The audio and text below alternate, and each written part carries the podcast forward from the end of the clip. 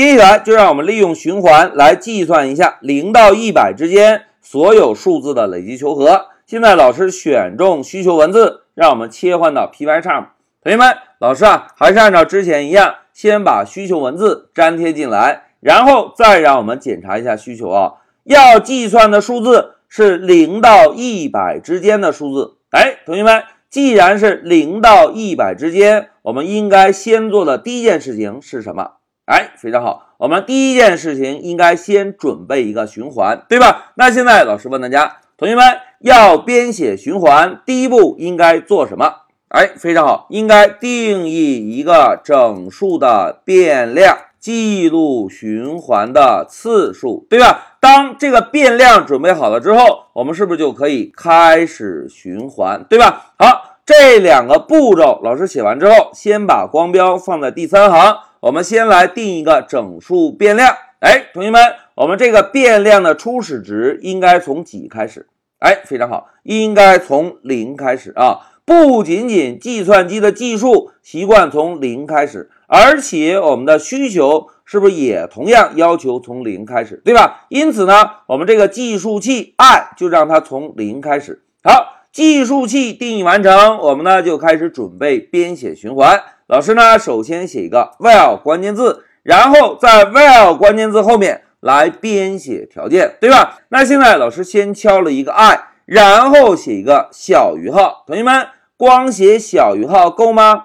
哎，应该是不够的。大家注意看啊。我们的需求是零到一百之间，是不是包含一百这个数字，对吧？既然包含一百这个数字，我们呢就应该用小于等于，而不能单纯的只用一个小于号。现在老师啊就写个一百，然后增加重要的冒号。现在老师回车，同学们，这个循环刚刚准备好之后啊，我们可以在循环体内部。用 print 这个函数来把 i 这个变量做一个输出，这样呢，我们可以验证一下我们编写的循环体是否包含了需求中指定的所有数字。好，print 写完之后，现在有一个非常重要的语句是什么？哎，非常好，大家都记得要处理计数器，对吧？那现在老师就写一个 i 空格加等于，哎，同学们，加等于是什么？哎，就是一个赋值运算符，对吧？我们让 i 这个变量自己加上一个数字一，然后把结果再保存在 i 这个变量中，对吧？好，现在一个基础的 while 循环准备完成。老师呢，先摁一下 Shift F 十来验证一下程序是否正确。来，我们走。哎，大家看，控制台输出的最后一个数字是一百，对吧？如果我们向上滚动呢？哎。第一个数字是零，零到一百都能够在控制台输出，是不是跟我们需求中指定的数字范围是完全一样的，对吧？好，现在整个数字范围我们通过一个简单的 while 循环已经确定了。那接下来我们再阅读一下后面的需求，拿到了零到一百之间的数字之后，我们呢要计算累计求和的结果，来。既然要计算累计求和，是不是就涉及到循环计算，对吧？那同学们回顾一下，之前老师在给大家介绍思路的时候讲到过，循环计算的开发是有固定的套路的。通常第一步，我们应该在整个循环上方定义一个什么？哎，定义一个最终结果的变量，对吧？老师呢在这里写一下定义最终结果的变量。现在老师回车，然后呢，给变量起个名字，result 等于零。哎，result 这个单词是不是就表示结果的意思，对吧？而在我们循环开始之前，计算并没有开始，所以呢，我们给 result 设个初始值零。好，设置完成之后，我们是不是就可以在循环体内部来进行计算了，对吧？那为了方便我们检查计算的结果啊。老师首先把循环的次数改小一些，因为对于循环来讲，次数越大，也就是循环的次数越多，并不会影响循环体内部代码的执行，对吧？那现在老师啊，先把循环的次数改到三，让它从零到三执行一下。然后呢，在循环体内部，老师先编写一下注释啊，每一次循环都让 result。这个变量和 i 这个计数器相加。哎，同学们，我们之前定义的计数器 i 是不每循环一次会加一次，每循环一次会加一次，对吧？而我们现在最终期望得到的结果，是不是就让 result 这个变量在每次循环过程中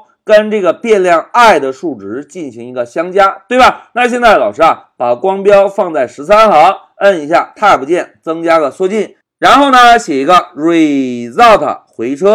再加个空格，在这里我们同样使用赋值运算符加等于，也就表示 result 这个变量要跟另外一个变量相加，跟谁相加呢？跟 i 相加，相加完成的结果我们同样保存在 result 这个变量中，对吧？好，现在代码写完啊，为了看清楚我们程序的执行效果，老师呢在第六行打一个断点。现在我们通过调试。来观察一下程序的执行，走，好，断点停在了第六行。现在老师用 F8 单步走，然后呢，我们再单步走。现在变量 i 的数值，我们可以在 debug 里面非常清楚的看到，对吧？i 等于零，同时呢，result 也是我们设置的初始值。那现在我们再按一下 F8，同学们看，零加零，结果还是零，对吧？来，我们对计数器进行一个处理，走，哎。计数器加一之后，现在 i 变成了一，对吧？来，我们再单步走一下，走走。现在是不是让 result 这个零跟变量 i 这个一相加，对吧？零加一应该等于一。来，我们继续单步。哎，大家看，result 的数值果然变成了一，对吧？如果我们现在再对 i 这个变量进行加一呢？哎，走，大家看。i 这个变量已经变成了二，对吧？来，我们再单步走走。哎，同学们看，现在 result 是一，而 i 是二。我们让 result 这个变量跟 i 这个变量的值相加，相加的结果记录在 result 中。result 应该是几了？哎，应该是三了，对吧？来，我们再单步验证一下，走。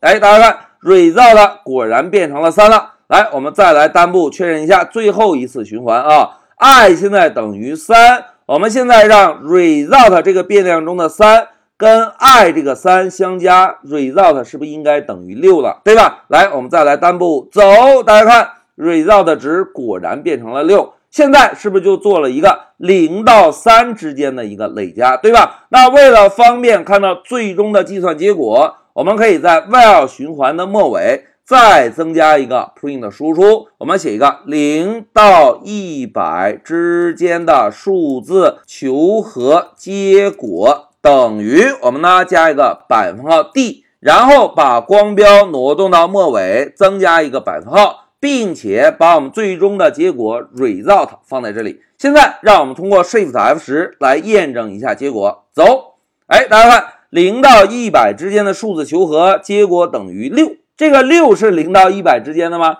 显然不是，对吧？因为我们现在把循环次数改成了三，这样呢方便我们断点单步调试。现在整个调试完成，我们是不是就可以把这个数字三改成我们最终极的目标一百，对吧？现在改完之后，我们再来验证一下，走，哎，大家看五零五零，同学们，我们小时候有没有做过零到一百之间的相加啊？哎。都做过，对吧？但是我们小时候做的是什么？一到一百之间的相加，结果呢就是五零五零。哎，大家看，计算机的强大能力在这个时候就体现了。我们小时候呢需要考虑特殊的算法，对吧？但是对于计算机来讲，做一个加法计算是 so easy 的。所以呢，我们只需要通过 while 循环，让它每次的叠加，加完之后告诉我们最终的结果就可以。好。讲到这里，老师啊就带领同学们共同完成了一个计算零到一百之间的数字累加。